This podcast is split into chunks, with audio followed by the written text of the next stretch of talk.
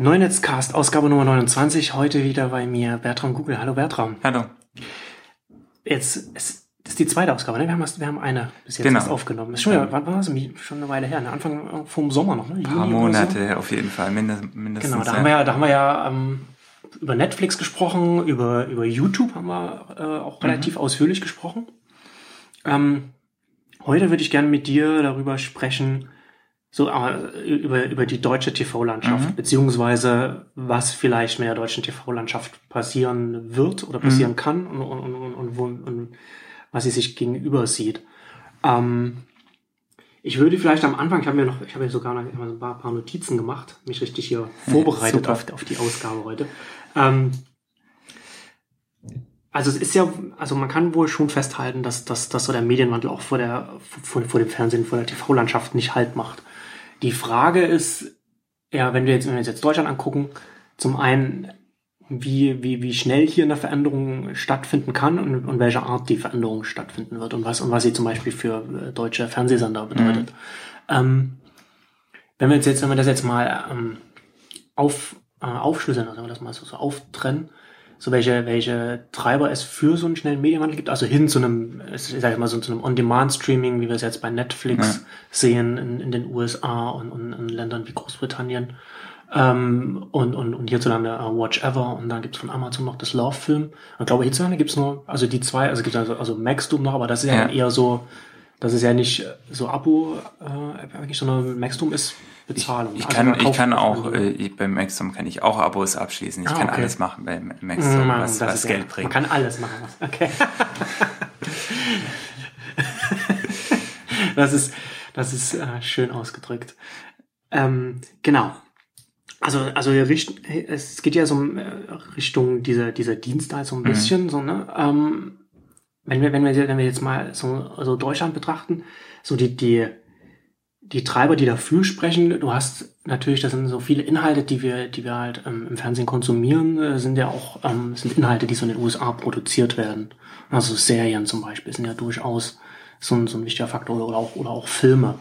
Ähm, interessant finde ich, dass jetzt in den USA so, so ein bisschen so ein, so, dass man so ein, sehen kann, dass da so ein, so ein leichter Wandel stattfindet, was, was was so die Machtverhältnisse angeht. So Netflix ist ja mittlerweile von, von, von, von den, von den Lizenzgebühren, die sie bezahlen kann, also von, von dem Geld, das sie zur Verfügung haben, sind sie mittlerweile ein sehr attraktiver Partner geworden. Also zum einen für die Studios, die Ja. die, die Serien produzieren, und zusammen, mit- zusammen mit den, mit den, äh, mit den Sendern. Das muss man ja immer noch dazu sagen. Also die Sender arbeiten ja in den USA ähm, mit, mit, mit Studios zusammen, die Ja. das dann produzieren. Also meistens so Co-Produktion. Ähm, und da ist so, so Netflix und, und, und ich glaube Amazon fängt da jetzt auch langsam so an, ähm, so ein attraktiver Partner zu werden mit Instant Video, weil die ja da auch äh, relativ viel Geld rein, reinbuttern. Da werden die jetzt so als, als Distributionskanal da auch, auch mh, habe ich zumindest den Eindruck, Ja. dass sie da immer wichtiger werden. Und das hat wiederum zur Folge, dass ja, wenn ihr in den USA, glaube ich zumindest, wenn sie da schon ähm, Kooperationspartner sind, wenn sie da zusammenarbeiten sind, dann ist es für die dann ein, logischer Schritt, dann auch international dann mehr so zusammenzuarbeiten. Ne? Weil du hast dann schon den Partner, wenn der vorausgesetzt, der kann dann halt auch Mhm. ähnliche ähnliche Zahlungen. Du, du guckst schon so, als wenn das, Nee, wenn das, das- wenn das nicht zwingend so Nee, ist. die, die, die Sache ist einfach, also der, der US-Markt oder Fernsehmarkt in den USA und der Fernsehmarkt in Mhm. Deutschland, das sind zwei ganz Die sind sehr unterschiedlich, genau. Da hatten wir, Schuhe, da also, hat, genau, da hatten wir in der ersten Ausgabe ja schon zusammen Genau. schon drüber gesprochen, so dass er sehr, das ist ja sehr, sehr kabelfixiert Ja. und, und da hast du ja im Kabel, hast du so, die sind, die sind ja sehr gebündelt.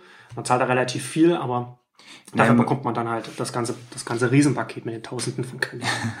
Ne, ne, der Unterschied, also ich glaube, was, was halt in Deutschland A ist, ist natürlich, dass wir im, im Free TV zum Beispiel sehr viel weniger Werbung haben als in den USA, Genau. äh, weil das hier stärker genau, reguliert hier ist reguliert, ne? in den USA ist, es, Ähm, ist es gar nicht oder, oder ja, viel wenig, sehr, sehr viel weniger reguliert. Ich glaube, ne? es gibt auch ein paar Regeln, aber die sind so, dass es ich irgendwie alle zwei Minuten Werbung einspielen kann.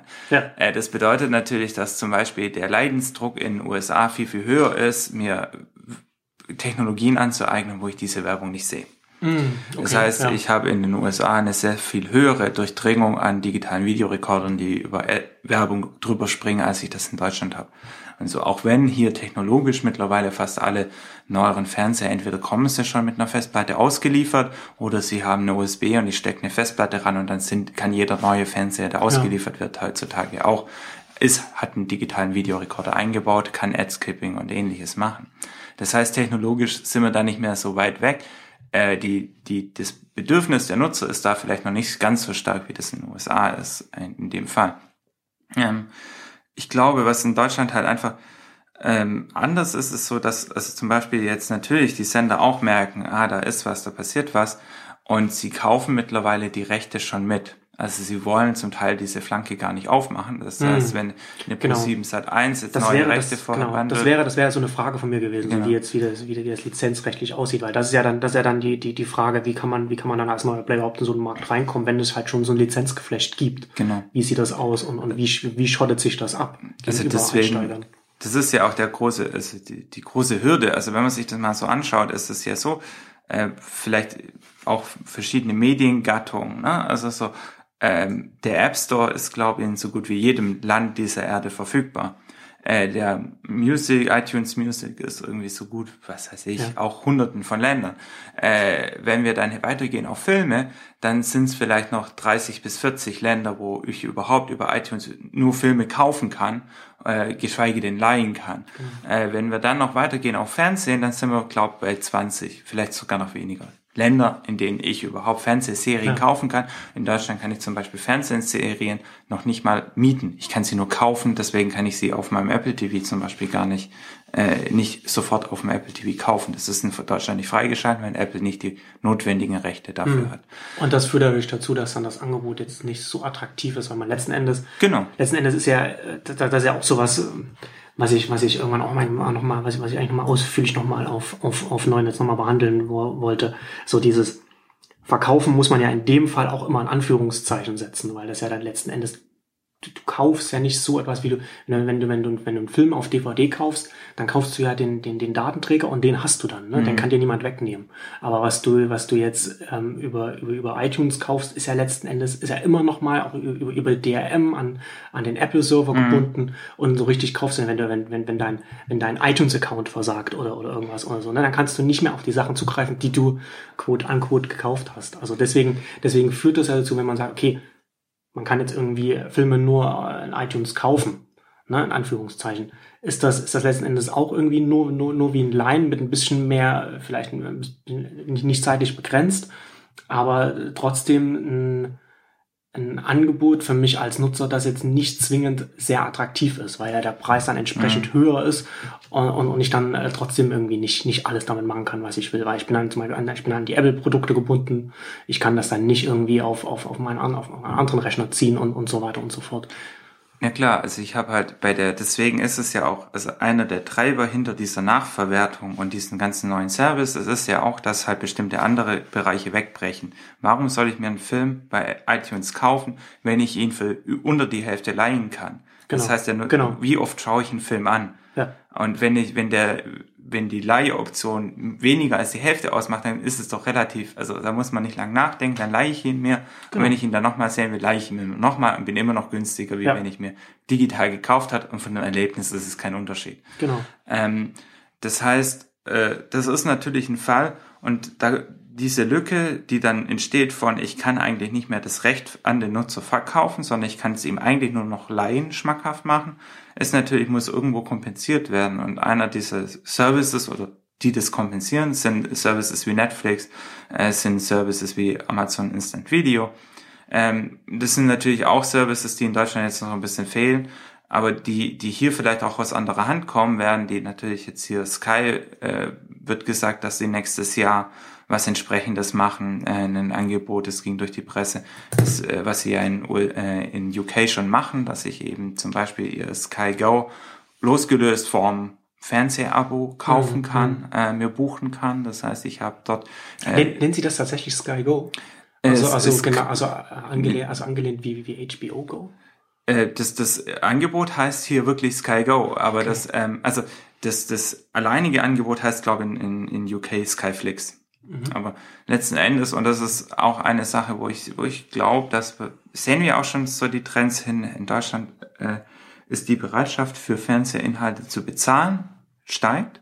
Sky hat, äh, ist jetzt recht gut im Markt positioniert. Wird das war ja immer so ein Problem auch für Deutschland. Genau, ja. Bezahlfernsehen hier nicht so etablieren, was, was natürlich auch vielleicht ein bisschen damit zu tun hat, dass wir ein relativ starkes öffentlich-rechtliches System haben, wo wir ja auch schon bezahlen. Ja, Wobei ja, also in, in England aber, ist es ja ähnlich. Also da hast du auch eine BBC, die sehr groß du, ist. Da zahlst du weniger. Ich glaube, ich weiß nicht, was, wie viel es war, aber, aber ein deutscher Bürger zahlt, glaube ich, mehr äh, als, als ein UK-Bürger für die BBC. Das, das aber das war, sein, aber das, das jetzt, das ist jetzt, also ich habe hab die Zahlen nicht im Kopf, aber ich, ich, ich meine, dass das, dass das wohl doch. Aber nee, nee, klar, aber ich bin mir ja. nicht sicher, ob das der Trigger mhm. ist. Ne? Mhm. Also ob ich sage, okay, ich zahle schon meine 17,99 im Monat ähm, und deswegen kaufe ich mir kein Sky Go ja, mehr ja. oder Sky oder was auch immer, sondern ich glaube eher, das ist halt überhaupt so das, was bekomme ich für den Wert, was ist das, was ich haben will und wo, wo bekomme ich das. Und da sehe ich schon sehr klar, dass da ein Trend hin ist, dass, ähm, dass man für Inhalte bezahlt. Und ähm, ob das jetzt Sky ist, ob das ein, hm. Abo ist wie ähm, Sky Flix, wo das dann losgelöst ist vom, hm. vom klassischen TV-Übertragungsweg, oder ob das eine Kombination ist aus, ich muss, damit ich hier in Deutschland irgendwie was sehen kann, muss ich mir Love abonnieren, ich muss mir ähm, äh, Watch Ever abonnieren und ich muss dann noch die Lücken schließen, indem ich mir bei iTunes was kaufe.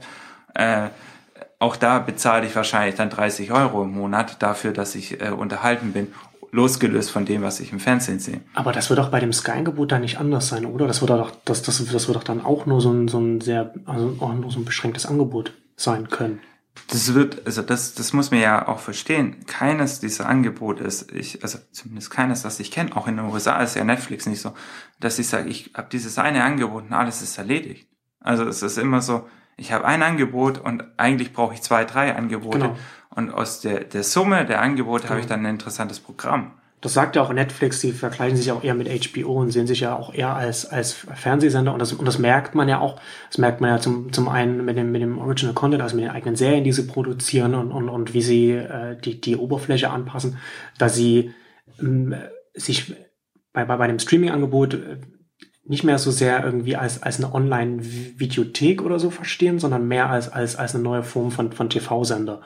Zudem ist dann halt auch mhm. in, in einer Welt, in der es dann halt auch einfach dazugehört, dass du dann nicht nur Netflix abonniert hast, sondern dann auch vielleicht auch ein HBO oder, oder noch ein Instant Video, wenn du da in den USA Prime-Kunde bist ja, ja. Und, und so weiter. Was ja auch, ähm, weil, weil wahrscheinlich einfach auch, auch dem geschuldet ist, dass man als ein, äh, als, als, als ein Netflix zum Beispiel und auch Amazon und so weiter einfach nicht alle Inhalte lizenziert bekommt, weil einfach die, die, die Inhalteanbieter äh, ja auch teilweise vielleicht Forderungen stellen, die du, die du nicht erfüllen kannst oder willst und teilweise sie dir auch nicht geben wollen, weil sie vielleicht ein eigenes Angebot aufbauen wollen oder weil sie nicht wollen, dass du, dass du zu groß wirst oder was auch immer da, da, da die Gründe dann dahinter sind. Aber wie, wie auch immer es ist, du bekommst halt einfach nicht von allen alle Angebote. Zum genau. Beispiel, oder zum Beispiel dein direkter Konkurrent HBO gibt dir nicht seine, seine Serien. Ja. Naja, deswegen, also glaube ich halt auch in Deutschland, dass es so, so sein wird, dass du A, verschiedene Angebote hast hm. und eine Kombination aus verschiedenen Angeboten und natürlich ähm, deswegen der, die, die Veränderungen auf, auf anderen Ebenen stattfinden werden oder eben es, die Veränderungen verschiedene Treiber haben werden. Also dass ich einmal äh, nur weil jetzt Netflix nach Deutschland kommt, wird sie nicht alles auf den Kopf stellen, sondern genau. Netflix könnte halt nur einen bestimmten Teil bedienen. Äh, genauso wie jetzt Watch Ever nicht alles ändert, aber es, es trägt halt bei, dazu bei, dass die Akzeptanz dieser Nutzung steigt und dann vielleicht eben die Inhalte auch auf anderen Ebenen. Also wenn ich die Convenience gewohnt bin, die mir Netflix bietet, die mir Watch Ever bietet, dann erwarte ich irgendwann auch diese gleiche Convenience von äh, von der Mediathek, dann erwarte ich die gleiche Convenience von eigentlich einem linearen Programm, dann will ich das immer überall haben, dann habe ich da sehr, sehr viele technische Hausaufgaben, die zum Teil auch schon in Deutschland gelöst sind, wo es aber immer noch mal so, ne, mhm. so der nächste mhm. Schritt, wie mache ich, äh, wer kann eigentlich mir über alle Mediatheken was sagen, wie kann ich eine Mediathek bedienen, ohne die Prämisse, der, äh, der, der Nutzer hat vorher das Fernsehprogramm gesehen. Also so dieses allein schon aus dem Wording, ne, Mediathek oder Sendung verpasst, ist ja sehr stark der Programmbezug, ist der lineare Bezug. Hm. Ich glaube, das wird sich immer mehr wandeln hin zu, ich habe nicht mehr den, die Linearität als Trigger, dass ich in die Mediathek gehe, Genau. sondern ich habe den Trigger, ich möchte mich jetzt eine halbe Stunde unterhalten, Ja. bitte gib mir eine Doku und dann gehe ich in die Mediathek von dem Sender und schaue dort was. Was, was bietet der mir an an Programm? Aber losgelöst von dem, ich habe gestern was verpasst im Fernsehen. Und äh, dieses Bedürfnis, ähm, all diese Services werden darauf einzahlen, auf dieses Bedürfnis und werden dorthin gehen und sagen, okay, ich kann dieses Bedürfnis befriedigen und ich, ich, ich verankere das in der Gesellschaft, dass eben mehr oder weniger es akzeptiert ist, Fernsehen richtet sich nach mir und ich richte mich nicht mehr nach dem Fernsehen. Ähm, und, und diese, diese Neuausrichtung, das wird natürlich eher, viel eher dazu führen, dass wir da Veränderungen festlegen. Und es wird auch, glaube ich, ähm, was wir auch sehen werden in Deutschland, ist noch eine sehr viel aktivere, breitere Webbegleitung, Universen rund um Programme, Mhm. was wir hier fast noch gar nicht haben. Ähm, es, es wird so ein bisschen Begleitangebot gemacht momentan. Es werden Bildergalerien gemacht. Es wird vielleicht mal ein Artikel drüber geschrieben. Aber es wird, äh, es ist noch nicht so, dass ich sage, da ist online wirklich ein komplementäres oder ein, ein weitergehendes Angebot, wo ich jeden Tag reingehe, wo ich irgendwie was finde, wo, wo Aber wird das denn in den USA gemacht? Also die machen da die TV-Sender in der Richtung was? Ja, das ist ganz interessant, weil in den USA so ist das für bestimmte Formate, zum Beispiel die Online-Rechte, also du machst eine Online-Seite zu einem Format, ist au- ausgelagert. Das liegt nicht mehr beim Sender, das liegt auch nicht mehr beim Produzenten, sondern es wird in Lizenz zum Beispiel an Yahoo gegeben. Hm. Und dann kannst du, dann wird natürlich Yahoo alles dafür tun, dass das Online-Angebot so, so populär, so viele Abrufe, so, so gut nachgefragt wie irgend möglich ist, weil das ist das, wie sie Geld verdienen. Sie verdienen nicht am TV mit, sie verdienen nicht an der, den Online äh, Catch-up mit, sondern sie verdienen dann, wenn die Nutzer mit den Inhalten zur TV-Schau einsteigen. Aber das gibt's ja also, dass äh, die Aufgabenteile gibt's ja in Deutschland nicht. Ja nicht so, dass Deutschland sucht den Superstar von, von web.de online. Genau, das gibt's nicht, aber ich bin mir ziemlich sicher, dass es eben passieren wird. Weil letzten Endes, was im Moment passiert, ist, also wir haben so eine leichte Vorstufe, kann ich mal, würde ich sagen. Im Moment ist es so, äh, fast immer liegt es in der Hoheit der Sender. Also manchmal bei bestimmten Sachen, wenn es online sehr viel umfangreicher wird, was weiß ich, weil ich eine Webdokumentation dazu habe oder so, dann ist es zum Teil ausgelagert an der Produzent. Der Produzent übergibt es dann und dann stellt der Sender online. Ähm, was wir im Moment sehen, ist, dass bei bestimmten populären Formaten wir schon sowas haben, wo, wo sich Verlage und andere Online-Portale oben draufsetzen. Also, das heißt, eine Bild macht eine unglaublich aufwendige Begleitberichterstattung zu äh, Dschungelcamp, ne, mit äh, Live-Ticker, mit je, täglich fünf Artikeln. Aber dazu muss sie ja nicht mit, mit RTL kooperieren und dann vielleicht noch äh, was, was bezahlen oder so. Nein, aber irgendwann wird es ja so sein, dass sich RTL sagt, nee, okay, Moment, die Bild macht da ganz, ganz viele PIs mit, die machen da viele Werbeeinnahmen mit. Hm. Warum kriegen wir das nicht besser hin, die wir viel, viel näher dran sind, die wir äh, das Ganze machen können? Oder warum können wir nicht jemand die Rechte geben und sagen, pass mal auf, du bekommst exklusiv Zugang zum Set, äh, du bekommst XYZ noch und jetzt machst du ein Online-Angebot, was die Bilder aus dem Orbit schießt, Ja. mehr oder weniger, ne? Genau. Weil du besser machen kannst und weil dann der, der entweder wir die Lizenz bekommen oder wir äh, Sachen. Im Moment ist es so, ah, okay, wir finden es toll, dass die Bild darüber berichtet, weil dann steigen unsere Quoten. Und so. Das ist okay, aber das ist eigentlich kein neues Geschäftsmodell. Ne? Das ist eigentlich nur Besitzstand, Wahrung dessen, was ich jetzt habe. Ich, ich, ich denke in Quote. Wenn ich aber drüber nachdenke, wie ich online Reichweite aufbaue, dann kann ich das eigentlich nicht gut finden, dass jemand anderes auf Basis meines Inhalts, auf meiner Idee ein Universum aufbaut und am Schluss ist die Marke online mit einer Bild viel stärker behaftet wie mit einem RTL. Hm. Also, also in dem Fall, äh, Tatort ist etwas ähnliches. Ne? Jedes, so gut wie jede größere äh, Portal macht einen Tatort-Live-Ticker, macht eine Tatort-Vorberichterstattung, Nachberichterstattung. Äh, Da gibt's auch fünf bis zehn Artikel immer zu jedem Tatort. Wobei das ja im öffentlich-rechtlichen ja so ein bisschen anders gelagert ist. Da ist es ja kein Problem für die ARD, sondern eher von Vorteil, dass, dass, da, dass da alle so die Aufmerksamkeit übernehmen und das dann halt auf den Tatort Ja. so lenken. Das, ja, das ist ja im Moment auch die Denke. Ne? Also ich, ich finde es toll, wenn andere darüber sprechen, weil dann bekomme ich Aufmerksamkeit für mein lineares Programm. Aber eigentlich muss ich mir auch fragen, okay, äh, ich habe eine Welt erschaffen, die nennt sich großes Tatort-Universum. Und im Moment online findet irgendwie, es gibt ein Fan, äh, Wikipedia-mäßiges Ding, wo irgendwie jede Tatort Episode 1 erzählt wird. Es gibt Fanforen. Es, es gibt natürlich die Wikipedia-Seite zum Tatort und, und, und. Also es gibt außerhalb des ARD-Kosmos ein viel umfassenderes, besseres Angebot darüber, was der Tatort ausmacht, wie das, was die ARD selber macht, in dem Fall. Und da muss ich mir ja schon überlegen, ist es nicht perspektivisch, wenn ich mir überlege, ich habe eine Marke im Fernsehen, die ist etabliert, ich transportiere diese Marke online, irgendwann muss ich sagen, ich muss die Marke in Besitz nehmen. Und dann ist, muss es mein Angebot sein, weil sonst habe ich zwar das im Fernsehen weiterhin, aber online findet es irgendwo anders statt. Also das, und das ist genau, was ich eben sehr stark glaube, dass, dass dieser Schritt, der in den USA schon zum Teil gegangen wurde, dass eben diese Marken online sehr stark wahrgenommen werden, genutzt werden, wo dann Fernsehen mehr oder weniger der Reichweitengarant für online ist. Also so wie, okay, kostenlose Online-Promotion. Also hm. nicht, äh, nicht die Denke ist, im Moment in Deutschland ist oft die Denke, was kann online für die Quote tun? Eigentlich muss die Denke sein, ne? was kann, kann die Quote für online tun? Also, also ist das als, als Gesamtangebot für wahrnehmen ja, es ist, es, und, und es nicht, ist, nur, nicht nur irgendwie so, so sind, dass, dass das lineare Programm ist, ist, ist das, worauf wir uns konzentrieren. Als genau. anders sind Satelliten, die darum äh, schwirren, sondern eigentlich es gehört alles, alles eins. Nee, im Moment ist, ist, ist eine Marketing-Denke sehr hm. oft. Ich mache Online-Angebote, die Fernsehen promoten. Aber ich hm. sehe es nicht als eigenständiges Angebot, als eigenständiges äh, Ding, sondern ich finde es dann natürlich toll, wenn ich da viele Abrufe habe, weil ich da auch noch Werbung verkaufen kann. Aber eigentlich aber, ist es nicht klar, so. Aber ich meine, ist ja klar, dass, dass ein Unternehmen das so wahrnimmt. Das ist ja nicht das Kerngeschäft, ist ja nicht das da, wo man, wo man das Geld verdient. Ne? Also man ist halt ein Fernsehsender, man verdient das, man verdient das Geld mit der, mit der Werbung, die im Fernsehen läuft. Dann ja. hat man noch eine Webseite, wo auch noch Werbung läuft. Aber das ist halt ferner Liefen in, in, in, in jeder Hinsicht. Und das ist natürlich dann ganz klar so, dass so Unternehmen dann dementsprechend sich das dann auch ausrichtet und das dann halt auch so wahrnimmt.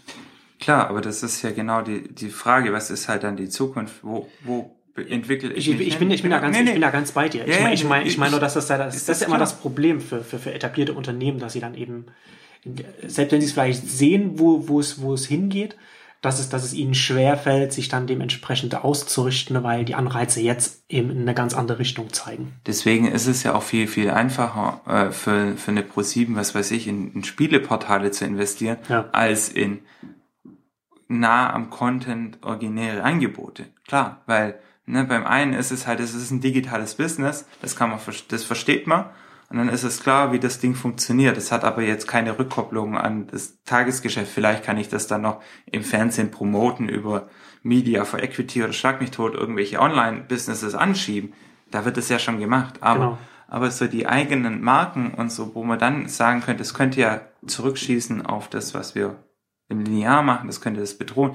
Da, ist, da hört es dann immer auf. Und ich glaube aber, dass wir halt einfach in der nahen Zukunft oder halt äh, in ein, zwei Jahren wirklich auch, auch diese, diesen Wandel sehen werden, dass die Online-Marken für sich genommen werden, dass das auch als, dass es ganz klar der Fokus darauf sein wird, wie kann ich diese Sachen erfolgreich machen, wie kann ich das, mich da mit der Marke so im Bewusstsein der Leute positionieren, äh, dass es klar ist, dort gehe ich hin und nicht irgendwo anderes mhm. und so. Und da, da bekomme ich das. Ähm, das, also da, da bin ich fest davon überzeugt, also dass das eben so der nächste Schritt wäre. Und wenn es die Sender nicht machen, dann werden es die Produzenten tun. Genau. Also weil die äh, letzten Endes ist es doch so, die suchen ja auch nach dem, wo machen sie noch Geld. Ja. Also und dann ist die Frage, okay, ich habe äh, die Fernsehrechte verkauft, der äh, Sender strahlt es aus, äh, DVD-Verkauf geht vielleicht noch, bricht aber gerade ein. Mhm. Äh, dann kann ich zu Lovefilm, äh, Amazon und äh, ne, ist ja schon Amazon, genau, aber Watch Ever, äh, Watch Ever und so gehen und dann da mir noch was holen, aber das ist noch nicht da, wo es vorher die DVD war. Also wie mache ich dann als Produzent ja. noch Geld? Und dann ist halt die, die eigentlich die Antwort, okay, da muss ich halt irgendwie online ein Angebot schaffen, worüber ich Geld verdiene. Mhm. Und dann bin ich genau da. Ja. Äh, Nochmal ich, ich würde noch, ich würde gerne nochmal zurückkommen auf, auf den, den, den Konsum der Inhalte selbst, also so ähm, vom, vom, vom linearen Fernsehen hin zu einem, zu, zu ähm, Streaming-Modellen mhm. oder, oder Online-Modellen. Ähm, du hattest es ja vorhin, ähm, glaube ich, schon kurz, kurz angesprochen, so ein, einer, einer der wichtigen Aspekte, wie, wie sich das entwickeln kann, ist, ist ja äh, gerade so, wie sind denn Lizenz, wie sind die äh, Lizenzverträge jetzt, jetzt hier äh, im, im Fernsehbereich konstruiert. Ja, also, also wie, wie die TV-Sender sich vielleicht so direkt schon, schon Online-Rechte geben lassen und, und, und wie sich das dann vielleicht irgendwann mal verändern kann, weil so, so ein, ein Neueinsteiger, ob das jetzt so ein Watch Ever ist oder, oder, oder vielleicht irgendwann Netflix und, und, und was, was Amazon mit Love Film macht, ist ja auch, muss ja, muss ja diese Inhalte lizenzieren und, und was kann er denn hierzulande überhaupt lizenzieren, was bekommt er überhaupt nicht, weil bei den Fernsehausstrahlungsrechten, äh, bei den Verträgen dann halt schon äh, gewisse andere Rechte schon mit, ähm, schon mit dranhängen. Das ist ja, das ist, glaube ich, so, so, so ein ganz wichtiger Punkt, der, der zumindest kurzfristig und mittelfristig da ähm, mit reinspielt, wie schnell sich so etwas entwickeln kann. Äh, was ich in dem, in dem Zusammenhang interessant fand, war jetzt die, die letzten, die, die, die, die zweite Hälfte der letzten Staffel von Breaking Bad ist jetzt hier in Deutschland, äh, ich glaube, drei Tage nach der nach der Erstausstrahlung in den USA ähm, auf Watch Ever erst gelaufen. Und dann, und, und, und Lawfilm hat dann auch noch einen Deal mit denen gehabt. Ist es dann, ist es dann auch ein paar Tage, ich glaube auch drei, vier oder, oder fünf Tage oder sowas waren es, glaube ich, mhm. da auch. Ist es dann da auch gelaufen. Und ich glaube, ich glaube, Sky hat es, glaube ich, auch irgendwie online gehabt. Also das Interessante war da, dass es dann da durchaus dann äh, die Möglichkeit gab, also Breaking Bad ist, läuft ja auch im deutschen Fernsehen, da gibt es mhm. natürlich auch so äh, laufende Verträge dann für die, für die Staffeln, gehe ich zumindest davon aus mal, dass dann äh, zumindest die, die, die Originalfassung, also noch nicht die übersetzte Fassung, dann sehr zeitnah in Deutschland online geguckt werden konnte. Zum einen das und zum anderen äh, nicht exklusiv bei einem Dienst, sondern bei, bei, bei mehreren. Mhm. Das, finde ich, das fand ich durchaus eine, so, so, so, so eine, das ist also ein Einzelfall erstmal, ja. aber durchaus interessant, dass das überhaupt erstmal möglich ist und dass es, dass es gemacht wird. Es sind ja, also ich glaube, das sind zwei Sachen in dem Fall. Das eine ist, ich kann, ähm, viele der Dienste können sich in Deutschland nicht leisten, Exklusivität. Die hätten hm. sie natürlich gerne. Aber die aber können toll. sie aufgrund der Reichweite, lohnt sich das, lohnt sich das dann wahrscheinlich noch nicht, ne? Genau, ne, sie haben halt nicht genügend Kunden, dass sie sagen können, oder eben genau. genügend finanzielle Mittel, dass sie sagen können, ja klar, wir gehen jetzt her und sagen, Breaking Bad Exklusivdeal, alle SVOD-Rechte, also aber VOD-Rechte davon bitte an uns äh, und exklusiv nur bei uns. Ähm, ich ich glaube natürlich, also das äh, generell, und das ist natürlich so eine Sache, die wir eben sehen, ist, die, die Zyklen, wie Inhalte aus den USA nach Deutschland kommen, die werden immer kürzer. Hm. Also so generell bis was überschwappt. Also, ja. Äh, früher wurde, wurden diese Serien in Deutschland von Sendern groß gemacht. Mittlerweile macht es das Netz groß, weil wir dann darüber lesen, dass da eine neue Serie, die toll ist, irgendwie hm gestartet ist und wir dann nach Wegen suchen, die sie zu Was ja auch interessant ist, ne, dass da die Öffentlichkeit, dass sich das, dass sich das schon so gedreht hat. Ja, ich glaube, das sind halt zwei Sachen. Also äh, früher war es ja so, ich hatte eine Serie und die wurde ausgestrahlt und wenn ich wenn ich dir dann gesagt habe, ey, übrigens, du solltest Sopranos gucken, ne? Hm. Und dann steigst du in, in was weiß ich, äh, Season 6 ein. Ja. Äh, Läuft auf der ARD kurz nach Mitternacht. Ja, dann kannst du das gucken, aber dir fehlen halt die fünf Seasons davor, du verstehst die Handlung nicht mehr. Also wirst ja. du dir vielleicht ein, zwei Episoden angucken, dann bist du raus. Heutzutage, wenn ich dir sage, ach übrigens, Breaking Bad ist cool, äh, dann kannst du auch, äh, dann gehst du morgen hin zu Watch Ever und kannst Staffel 1 bis 5.1 äh, durchgucken und fängst dann bei 5 an und machst dann weiter. Das heißt, du hast, äh, du kannst es relativ schnell nachholen und mhm. dann bist du nicht raus, sondern du kannst sagen, ah, okay, jemand hat mir das empfohlen. Und dann bist du erst richtig, dann bist dann du richtig drin. drin. Genau. genau. Das heißt also, diese Dienste, die sorgen dafür, dass Serien einen ganz anderen Lebenszyklus erhalten, weil äh, sie wachsen von Staffel zu Staffel, ja. wenn sie gut sind. Also ja. das heißt, es das ist ja noch das Interessante. Das sagt der Breaking Bad mal. Vince Gilligan hat ja gesagt, dass es ohne Netflix äh, hätte es Breaking Bad wahrscheinlich nach der dritten Staffel oder so nicht mehr gegeben, weil es damit auch, also zum einen halt, was, ja. was, was wir vorhin schon angesprochen hatten, so AMC und, und, und, und ich weiß nicht, welches Studio das produziert hat. Ähm, AMC ist ein relativ kleiner Kabelsender gewesen, der erst dann mit, mit, mit Mad Men und Breaking Bad groß geworden ist und jetzt mit, mit, mit Walking Dead ja auch ein bisschen so TV-Geschichte schreibt, was so die Quoten in den USA angeht, so als kleiner Kabelsender. Ähm, aber sie haben ja über Netflix dann so, so ein, äh, zum einen einen Distributionskanal so gefunden, über den halt AMC dann auch nochmal äh, viel von den Produktionskosten wieder reinbekommen hat und zusätzlich nochmal die Aufmerksamkeit äh, gestiegen ist an der Serie, weil man da, wie du schon sagtest, so diese von der ersten Staffel halt anfangen konnte und diese, diese zusammenhängende Geschichte einfach von Anfang an gucken konnte, wenn er es einem ähm, empfohlen hat. Und gerade in den USA hat ja ähm, Netflix jetzt was irgendwas, irgendwas über 30 Millionen ja. Subscriber. Nee, die, die andere Sache ist halt, die, die ja da, man merkt einfach, dass, ähm, dass es da auch Zeit braucht. Also so, ne? Genau. Ich kann halt ähm, in der sehr selten, also große, Se wenn ich wenn ich jetzt eine Serie etabliere, losgelöst von irgendeiner Story, die vorher existiert, dann braucht es Zeit. Dann, also sowas wie Breaking Bad, da muss ich ja die Story aufbauen, da muss ich Charaktere aufbauen. Das kann ich nicht einfach mal so machen. Ah, und diese Zeit, äh, die muss ich der Serie geben, dass sie sich dann auch entwickeln kann. Und es ist ganz schön, wenn man sich zum Beispiel die Google Trends für, für Breaking Bad anschaut. Hm. Season 1 und 2 sind nicht existent.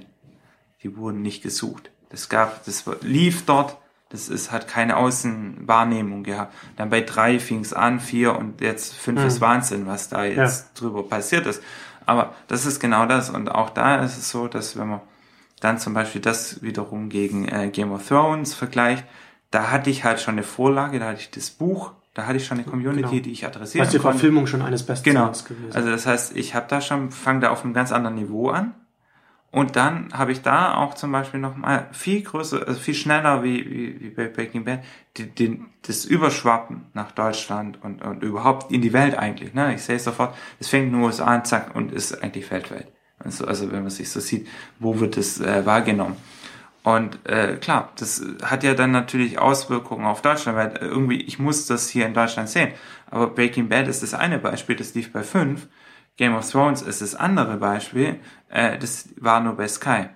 Das heißt, ich hatte in diesem Fenster, wo das Sky hat, gab es nur einen einzigen Weg in Deutschland, das legal zu sehen, und das war auf Sky. Und, Und die haben das dann auch das äh, Tage nach der Ersterscheinung in den USA jetzt hier ausgestrahlt? Oder? das war, das war sofort verfügbar Mhm. auf Sky, aber eben, ich konnte es nicht, was weiß ich, auf iTunes Mhm. kaufen. Ich konnte es nicht äh, sonst wo bei Watch Ever oder sonst was, sondern es war wirklich exklusiv und so. Und das, äh, ich habe es nicht gemacht, aber da überlegt man dann natürlich, wenn man Serienfan ist, okay, gehe ich halt dann dahin.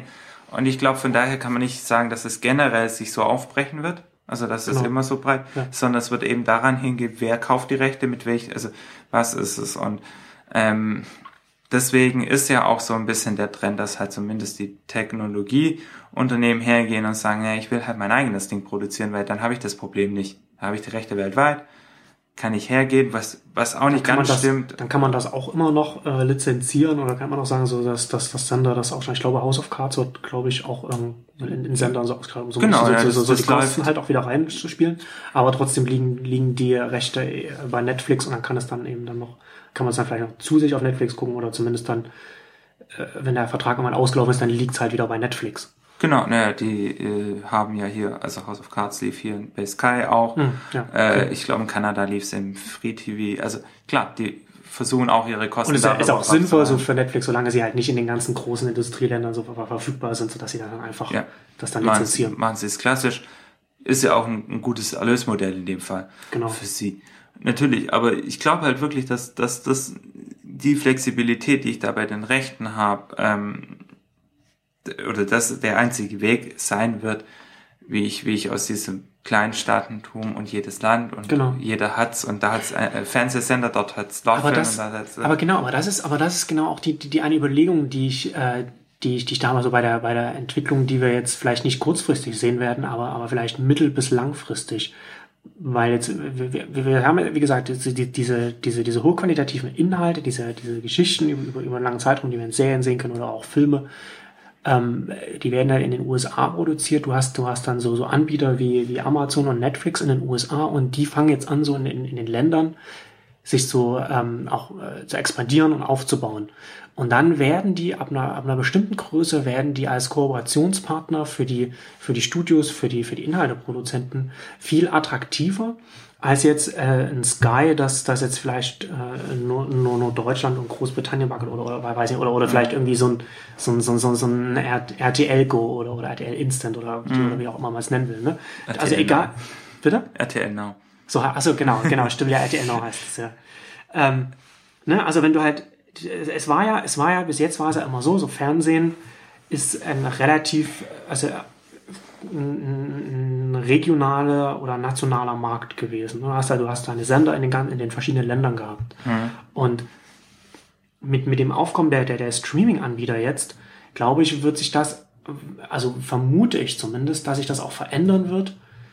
Nicht, wie gesagt, nicht kurzfristig, aber, aber wahrscheinlich langfristig, weil es natürlich so ein, weil, weil, weil so ein, so ein internationaler Player ja auch, auch ganz andere Muskeln irgendwann aufbaut, was, was ja auch die Lizenzzahlung angeht, dass man dann sagen kann, man, man, man sagt dann, wenn der, wenn der, wenn Netflix zum Beispiel in, in den, in allen wichtigen europäischen Ländern zum Beispiel verfügbar ist, dann kann der dann, dann kann Netflix hingehen und kann dann sagen, wir nehmen jetzt für, für alle Länder als, als Bündel die, die Rechte direkt.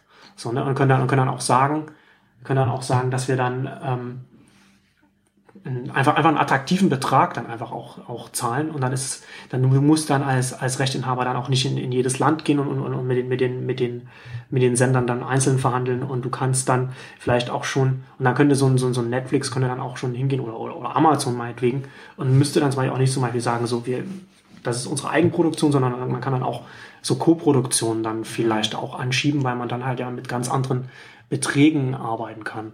Also klar, äh, das ist ja letzten Endes haben ja fast immer die US-Produktionen einen Vorteil, weil sie ein größeres Budget haben, weil sie letzten Endes einen weltweiten Markt adressieren, im Gegensatz zu dem, was eine deutsche Produktion macht, die dann immer sagen muss, naja, okay, wir machen jetzt deutschsprachig, äh, ist irgendwie beschränkt und vielleicht schaffen wir es mal. Dass es auch anders gehen kann, äh, zeigen ja eigentlich die Skandinavier, die mit ihren äh, ganzen äh, Krimi-Produktionen eigentlich auch ein fast weltweiten Markt adressieren oder so, oder auch England, äh, die mit ihren Dokus, mhm. zum Beispiel die BBC, eben auch einen weltweiten mhm. Markt bedient oder auch mit ihren Miniserien und ähnlichem, mhm. die da auch einen sehr, sehr hohen Produktionswert an, ansetzen an dem Fall. Ich glaube, also ich meine, A gibt's, im, man darf auch nicht so sehr nur auf diese Art von ne, ähm, Serien schauen, weil das ist ja, das ist ein Teil vom Fernseher, aber es ist nicht, nicht der einzige. Netflix investiert jetzt nicht umsonst auch in Dokumentation. Ja. Das heißt, das ist nochmal ein ganz anderer Markt, wenn ich den haben möchte.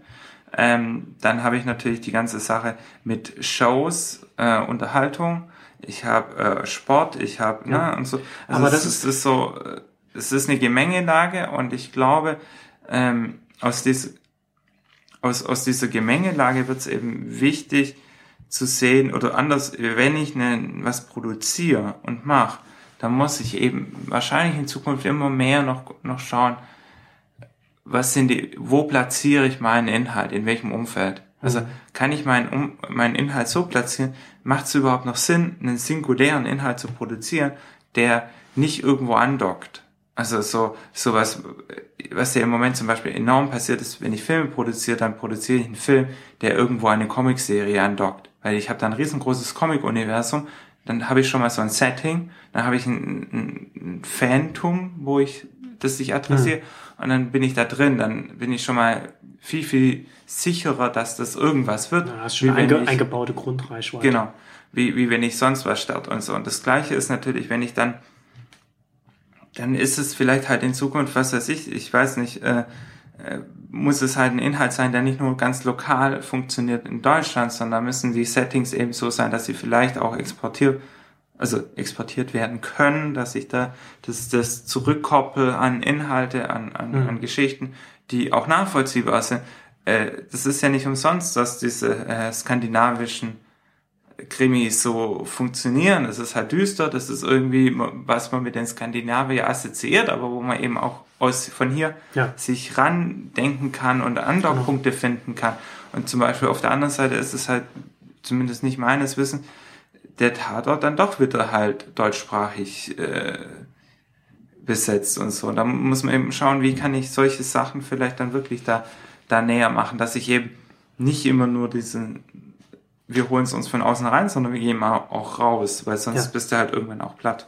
Genau, das ist genau, das ist auch so ein, also so ein Punkt, ähm, bei, bei dem ich auch denke, dass es problematisch wird für deutsche TV-Sender, weil natürlich, du hast halt Fernsehen äh, besteht ja aus vielen verschiedenen Formaten, aber du hast jetzt äh, über, über die letzten zehn Jahre äh, hat, hat, hat in Deutschland gerade so, so Reality-TV äh, sehr stark zugenommen, was ja schon in diesen Showcharakter reingeht, was ja so diesen, aber das was ja diesen Live-Charakter auch hat. Und das ist ja, und bei, bei den Inhalten sehe ich das Problem, dass sie in einem, in einem linearen Fernsehen funktionieren, also im, im Live-Kontext, wenn, wenn, wenn alles gleichzeitig sehen und wenn man dann halt am nächsten Tag so an, an, der, an der Kaffeemaschine im Büro darüber reden mhm. kann, ähm, äh, kann, man, kann, man, kann man ja gerne machen. Aber das Problem ist, dass es dass es nicht, dass es der Nachteil dabei ist, wenn du jetzt dann von, von einem linearen Fernsehen zum, zum, zu einem Streaming-Modell übergehst, zum Abo-Modell zum Beispiel, ne? was, wie du vorhin schon sagtest, so Serien zum Beispiel, die funktionieren dann auch als Backkatalog. Ne? Du mhm. fängst dann halt bei der ersten Staffel ja. an und dann hast du halt irgendwie, dann guckst alles und, und, und wenn du die ganze Serie gesehen hast, dann hast du irgendwie 80 Stunden oder so vom, vom Monitor gesessen. Aber du setzt dich nicht hin und fängst an irgendwie mit der ersten Staffel von Big Brother und guckst ja. dann irgendwie alle, alle Jahre nochmal an oder so. Ich hoffe, dass es, es dass das niemand. Sicher ein paar gibt's, gibt, es gibt ein paar, zwei, zwei, drei Verrückte gibt's da sicherlich, die das, die das machen. Aber mein, mein Punkt ist, dass die Inhalte, die von den, von den deutschen TV-Sendern mehrheitlich produziert werden, keine Inhalte sind, die eine lange äh, Lebenshaltung, also keine, keine Lebenserwartung haben. Also die keinen, die keinen Backkatalog produzieren, den du, den du dann online verwerten kannst. Die Inhalte, die du halt, wo du sagen kannst, okay, das sind halt Geschichten, die du wieder anguckst, die kommen halt mehrheitlich ähm, aus dem Ausland. Na, also, also mehr die USA, teilweise ein bisschen Großbritannien und so. Und da sehe ich das, und da sehe ich für die deutschen TV-Sender das Problem, dass da äh, die Inhalte, die, die, die hier kommen, klar, da werden auch ein paar deutsche Serien, aber das ist halt, ich, ich kenne, weiß nicht hundertprozentig, aber meines Verständnisses nach sind die nicht, spielen die keine so große Rolle, was, was, was, was die Quoten angeht und was die, was die ähm, Anzahl der, der, der Sendeminuten angeht im, im, im Gesamtprogramm. Und da sehe ich das Problem, dass man, dass die deutschen TV-Sender einfach, ne, das, das, war, was jetzt Netflix zum Beispiel macht, also mhm. eigene, eigene Inhalte, die, die hat, die haben halt die deutschen Unternehmen nicht, die sie dann halt vielleicht auch in dem, in dem Lizenzpoker, der, der, der dann jetzt halt irgendwann mal, der dann irgendwann mal so kommen wird, was sie dann damit ausspielen können oder was sie nutzen können, um online ein Publikum zu halten oder, oder vielleicht auch aufzubauen. Nee, nee, das, also ich glaube, da hängt sehr stark vom Genre ab. Also Dokumentation oder mhm. Reportagen, Magazine, ich glaube, da haben wir in Deutschland mehr als genug und da wird es sehr, sehr schwierig werden, auch von außen irgendwie jetzt mal reinzukommen. Ja. Wobei wir natürlich auch, wenn dann die tolle Hochglanz HD Tierdoku aus von der BBC oder was auch immer kommt, das wird dann hier auch konsumiert. Also, aber ich glaube, da haben wir äh, da haben wir auch ein Setting und da ist auch ein Story, das ist relativ. Wenn wir dann natürlich in die Unterhaltung kommen, dann ist es so, dann ist es halt irgendwann auch schwierig noch zu unterscheiden, brauche ich für sowas überhaupt noch Fernsehen oder geht es auch eigentlich ohne Fernsehsender? Braucht ein Big Brother dann noch einen Sender oder kann das dann sowieso, nur, äh, könnte das auch als Live-Show oder ne, hm. Webshow äh, funktionieren? Und ähm, und ich glaube, ne, klar, also das, das eine ist natürlich das, ähm, ich, was wird in Deutschland verfilmt? Ich glaube, in Deutschland ist es nicht so sehr die, die Sache, dass, ähm, oder anders, ich, ich, hab, ich bin mir nicht ganz sicher, aber irgendwie in, in, in Deutschland ist, glaube ich, irgendwie eins von 100 Drehbüchern wird verfilmt. In den USA ist es halt eins von 1000 oder eins von 2000. Also so das Verhältnis von äh, Angebot und, und also die Hürden, etwas gut zu machen, sind halt irgendwo höher hm. und so. Und das ähm, natürlich stehen dann auch mehr Mittel dazu zur Verfügung und, und mehr. Ja, das mehr größere Heimatmarkt, und so, der, der gleichzeitig ähm, international angebunden Aber das, also das heißt ja nicht, also ich glaube, das ist auch nicht so sehr, ähm, das kann man vielleicht auch wieder darauf zurückführen, wie, wie, wie ja zum Beispiel jetzt Netflix arbeitet oder so, oder was, was die Kreativen sagen, wie es was der Unterschied ist zwischen ich arbeite mit Netflix und ich arbeite mit einem klassischen TV-Sender. Dann sagen die, okay, Netflix sagt halt, hier hast du 100 Millionen, legen das auf den Tisch und jetzt macht eine geile Serie. Mhm. Ja. Und ein Sender sagt halt, okay, hier hast du vielleicht 100 Millionen, aber mach erst mal einen Piloten und wenn du den gemacht hast, dann gucken wir uns den an und übrigens, wir quatschen dir die ganze Zeit auf dem Weg da rein und sagen, ja, das geht nicht und das geht ja, nicht und das ja. geht nicht. Und übrigens, also ein, Tier, also hier den Hund, in gleich den ersten fünf Minuten einen Hund umbringen in der Serie geht mal gar nicht, weil da verlieren wir alle Hundeliebhaber. Genau. Äh, also das wäre niemals möglich, was irgendwie von House of Cards so eine der definierenden Szenen war, ne? Das stimmt, ja. Und äh, genau das ist vielleicht halt auch, also ich würde jetzt noch dann nicht mal eine große Unterscheidung machen zwischen Deutschland und, und USA, sondern generell halt ist es, wie arbeite ich mit Talent zusammen? Und wie äh, wie sorge ich dafür, dass dass ich das die Kreativität kanalisiere und dann auch vielleicht in manchen Fällen das Risiko eingehe, dass es eben zwei eine gewisse Zeit dauert. Ne? Das ist keine wirklich leichte Entscheidung. Ich bin mir hundertprozentig sicher, dass es bei AMC auch viele Diskussionen gab. Setzen wir äh, äh, hier Breaking Bad ab, das funktioniert nicht, ne? Bleiben wir dran und so. Das war sicherlich ganz, keine, ganz, keine einfache Entscheidung, das da dran zu bleiben. Am Schluss kann man sagen, ja, ihr habt so toll gemacht. Aber wäre es in die andere Richtung gegangen, hätten alle gesagt, ihr Idioten, warum habt ihr den Quatsch nicht abgesetzt? Und ähm, deswegen glaube ich halt, das, das ist ja auch so ein bisschen, was man dann eben wieder sieht bei YouTube, wie gehe ich in Zukunft mit Talent um? Wie produziere ich das? Wie gebe ich denen die Freiheit? dass eben, was man ja auch immer wieder sieht, das ist ja, geht ja durch hin bis zu Apple irgendwo, wo man halt sagt, man kann nicht überall an jeder Ecke des Weges Kompromisse machen, wenn man eine geile Serie haben will, wenn man ein geiles Produkt haben will, sondern man braucht jemanden, der dahinter steht, der die Vision hat, wo man auch ja. sagt, der kann dir das auch nicht alles erklären, sondern das sagt, dem, hat er das dem einfach vertraut, so weil genau. er der Kreative ist. Und ich glaube, das ist. Aber genau das fehlt ja eigentlich im, im, deutschen Fernsehen. Das, das, das sieht man noch ganz, ganz, also ich meine schon, dass man das relativ deutlich an der Produktion der, der, der, der eigenen Formate sieht, dass da keine, dass da keine Risiken eingegangen werden. Also es gibt ja dieses gleich, also es ist dieses, dieses gleiche, so deutsche, deutsche Serien sind, sind immer äh, so Non-, Non und Tierärzte in, in den Alpen. So, ne? Im Alpenglück. Ähm, also ja, ja, gibt natürlich auch andere. Es, es, aber es gab andere, die, die kamen halt nicht, nicht, nicht sonderlich lange. Oder ich meine, Türkisch für Anfänger ist eine super deutsche Serie, hat auch super beim Publikum funktioniert, hat gut durchgezogen, hat jetzt einen Kinofilm, ja. Spin-out gemacht, ne? So das, äh, die, die Art der Machart hat jetzt irgendwie Fuck You Goethe rausgebracht, was irgendwie auch ein toller Kinofilm ist, also zumindest mhm. nach Kinozahlen und allem möglichen. Also ähm, es gibt sie und es, es gibt hier ne, im Angesicht des Verbrechens, was zum Beispiel on demand super funktioniert, was es im Fernsehen aber überhaupt nicht gebracht hat, wo man auch dann gesagt mhm. okay, wir versenden das lieber mal, anstatt dass es ne, äh, ja, aber das auch die ja Zeit das, Aber genau, das ist das, glaube ich, auch das Problem des deutschen Fernsehens. So, wer, wer tatsächlich Interesse an solchen Inhalten hat, der hat ja das deutsche Fernsehen schon längst aufgegeben als, als Medium, über das er das, diese Inhalte bekommen kann.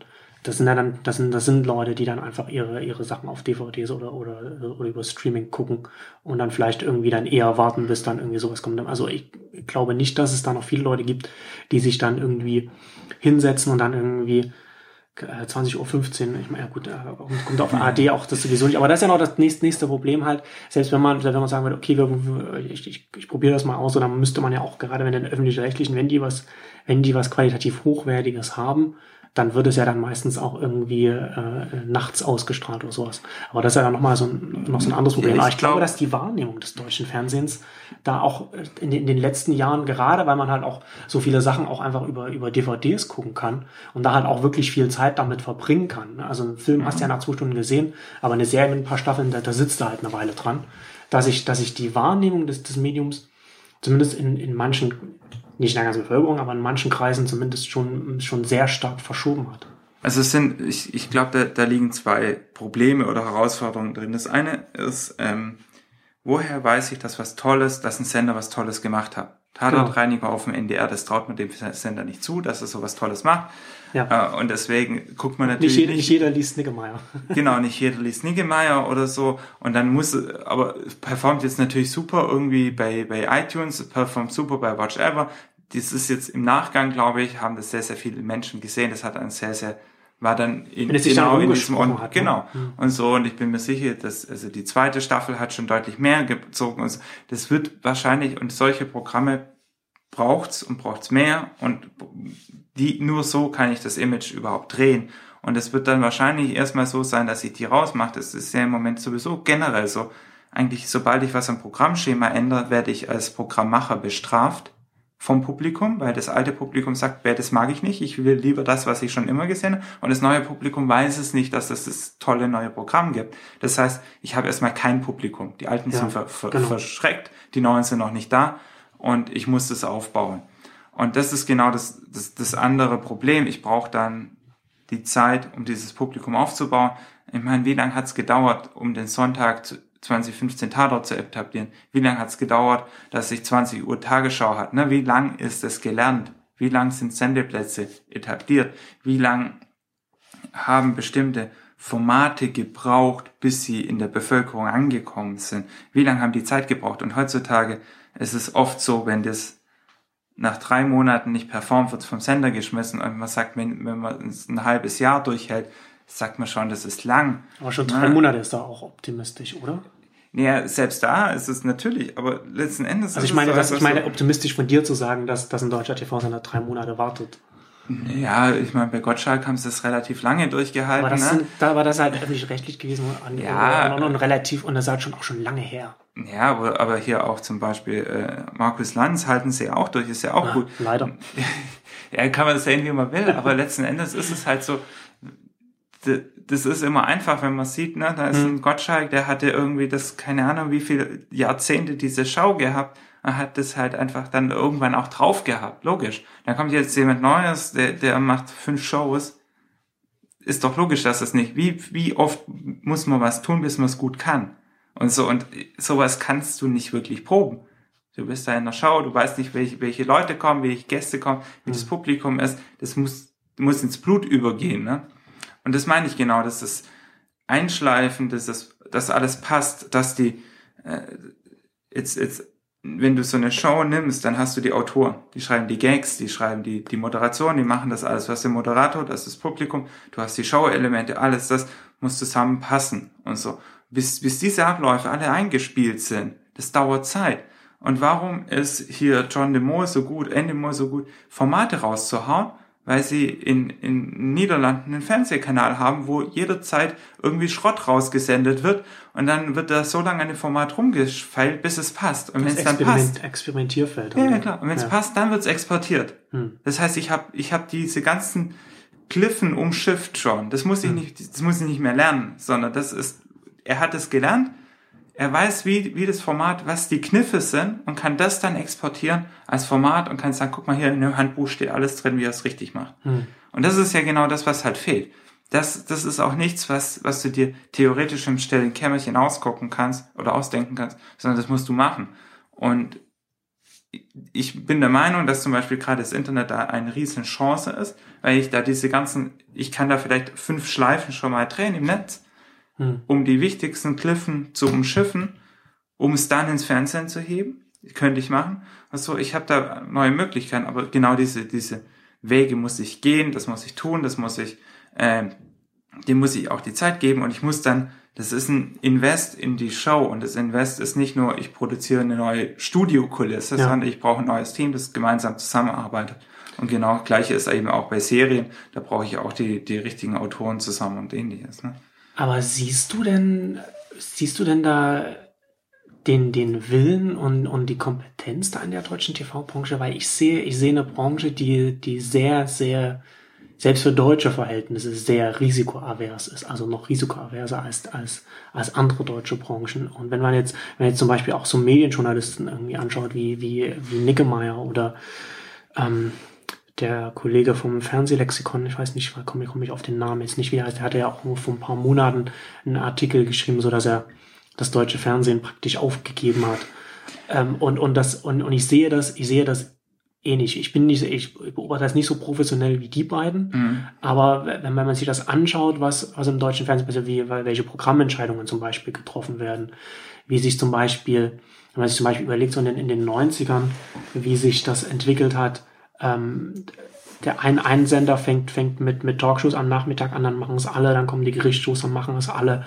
Jetzt, jetzt hat man die Castingshows und machen es alle und, und, und, und keiner äh, versucht irgendwie etwas Eigenes zu machen und, und, und, und ähm, auch, auch, auch die eigenen Formate oder auch die eigenen, die, oder, oder, eigenen, die eigenen äh, äh, fiktionalen Inhalte, also, also was also äh, äh geskriptet sind, ähm, ich sehe da nicht so richtig, ich sehe, ich sehe keine Struktur, der, der ich zutrauen würde, diese Herausforderung, die du gerade beschrieben hast, dass das die denen gewachsen wäre. Ich glaube, also ich bin davon überzeugt, dass alle Sender im Moment daran arbeiten, ihre Strukturen zu überarbeiten. Weil sie natürlich, also sie sehen das ja, also ich meine, die Sender merken ja, okay, wir lancieren hier neue Shows, wir lancieren hier neue Programme und sie kommen nicht beim Publikum an. Hm. Warum? Ne? Was machen wir falsch?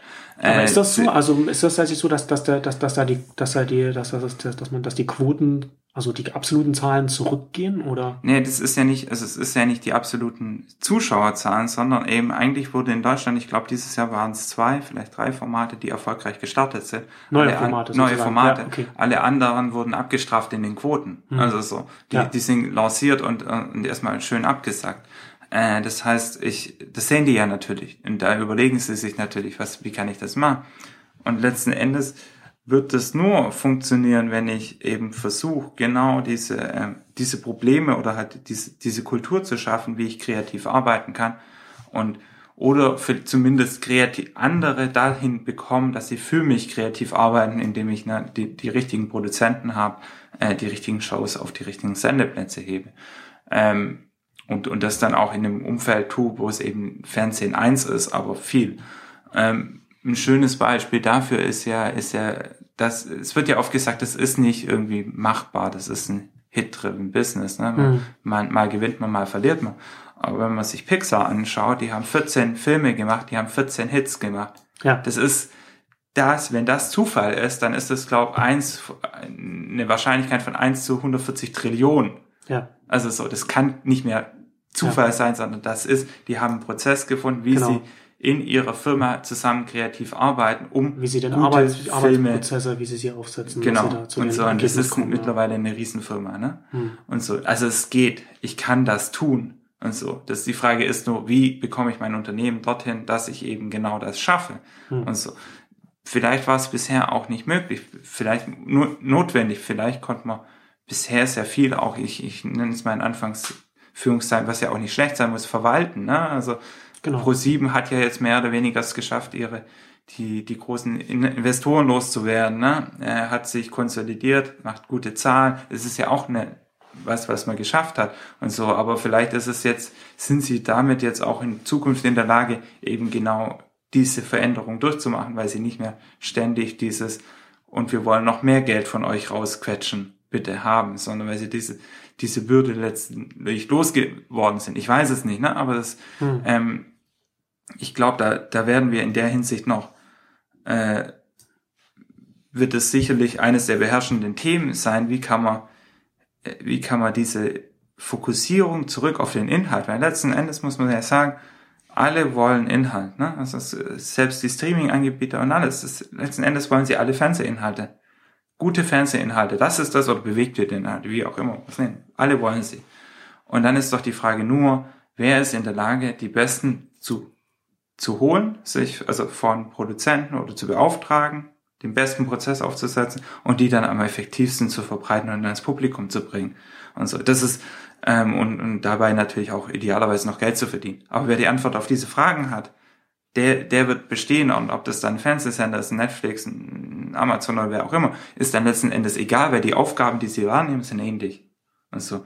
Und Hm. das, ich glaube, wenn, wenn man es schafft, an diesem Set an Aufgaben dran zu bleiben, dann, dann gibt's auch kein Problem für den Fernsehmarkt in Deutschland. Sie müssen nur dorthin kommen, ne? Also diese, äh, sich, sich der Herausforderung stellen und nicht sagen, okay, wir haben einfach einen Kanal, den können wir bespielen, damit bekommen wir eine Reichweite. Damit ist unser Job getan. Ja. Wir schieben hinten was raus, vorne kommt, kommt es raus mit Werbung und wir verdienen was. Das wird halt in Zukunft nicht mehr funktionieren. Ja, ich bin halt, ich bin halt skeptisch, was, was das angeht. Ähm, was, weil, weil ich glaube, dass, dass, dass die Online-Anbieter da zumindest, zumindest inhaltlich immer besser aufgestellt sein werden und dann, und dann eher, eher posi besser positioniert sind, dann vielleicht auch äh, äh, Formate dann zu übernehmen, die, die jetzt noch bei den, bei den äh, lokalen Sendern sind, als dass die lokalen Sender in der Lage sein werden, dann in, in diesem neuen Spiel dann auf, auf der gleichen Höhe mitspielen zu können. Ähm, zum, aber zum Abschluss noch noch ein Aspekt, den ich von, von dem, ich- bei dem ich auch glaube, dass, dass er uns bei diesem ganzen Aspekt, bei, bei dem ganzen Thema, ähm, den wir nicht ausblenden können und der ähm, problematisch ist, ist, wir haben in Deutschland eine relativ schlechte Breitbandabdeckung. Und das ist, glaube ich, was man da leicht übersehen kann, was, was, was den Markt da noch, noch zurückhalten wird. Also es gibt ja zum Beispiel, ähm, so, so, so absurd das klingt. Aber es gibt, es gibt, es gibt ländliche Gegenden, in denen man äh, nicht mal vernünftig YouTube gucken kann. Ja. Und das ist halt, und wenn man das nicht kann, kann man, dann ist halt, dann ist halt ein, ein Dienst wie Netflix oder, oder, oder Watchever, wo man dann halt im, dann, das dann vielleicht im Fernseher mit einer höheren Qualität schauen will, ist es, äh, steht halt außer Frage. Das geht halt dann da einfach nicht. Und das ist dann halt die Frage, wie stark verkleinert das den, den deutschen Markt? Und ist das vielleicht auch, könnte das vielleicht auch ein Grund sein, warum wir jetzt, ich meine, gut, Amazon hat halt Love-Film, aber so richtig, so richtig nach vorne brechen sie damit irgendwie auch nicht und, und Netflix ist, ähm, wo sind sie in den Niederlanden, war sind sie jetzt mhm. zuletzt gerade, ne? also in den Niederlanden gestartet sind und, und, und zum Beispiel nicht in einem viel größeren Land wie Deutschland. Und vielleicht, weiß ich, ob das damit ob das da vielleicht auch mit dem Grund reinspielt, dass den deutschen Markt vielleicht noch, noch kleiner macht, als man das vielleicht aktuell denkt, weil wir einfach hier die, die Breitbandanbindung nicht haben, die wir für so, für solche Dienste benötigen. Also es ist definitiv eines der größten Probleme in Deutschland, dass, also vor allem, dass halt bestimmte wirklich, das, ist das Gemeine an der Sache ist ja, dass gerade die strukturschwachen Regionen in Deutschland eben über nicht die Breitbandversorgung haben, Brandenburg, ne, ja. Sachsen-Anhalt, äh, da ist, äh, kann man mal froh sein, wenn man Edge auf dem Handy hat und noch nicht mal das in den meisten Fällen und ähm, ne, an, an DSL oder sonst was oder schnelle Internetverbindung ist da auch oft nicht zu denken. Ähm, und das ist ein Problem, das ist ein Riesenproblem, das hat auch nicht unbedingt nur jetzt was auf, auf Netflix und, und Amazon. Ich weiß nicht, ob, genau, Problem, ich, ich, ich glaube schon, dass es generell natürlich äh, jetzt die Dienste nicht die riesen Eintrittsbarriere ist, weil es immer noch genügend Nachfrage gibt in Deutschland. Also auch wenn man die ganzen Regionen rausrechnet, gibt es noch genügend, die eine Breitbandverbindung haben. Aber definitiv, das ist ein Faktor und da ist, ist es eigentlich in dem Interesse von allen, also sowohl Sendern als auch Internetanbietern, als auch ja, dieses Problem zu beseitigen. Ja, gutes Schlusswort. Ja, genau. ja, ähm, ja, spannende Stunde, ähm, spannendes Gespräch. Danke dir, Bertram. Bitteschön. Tschüss. Tschüss.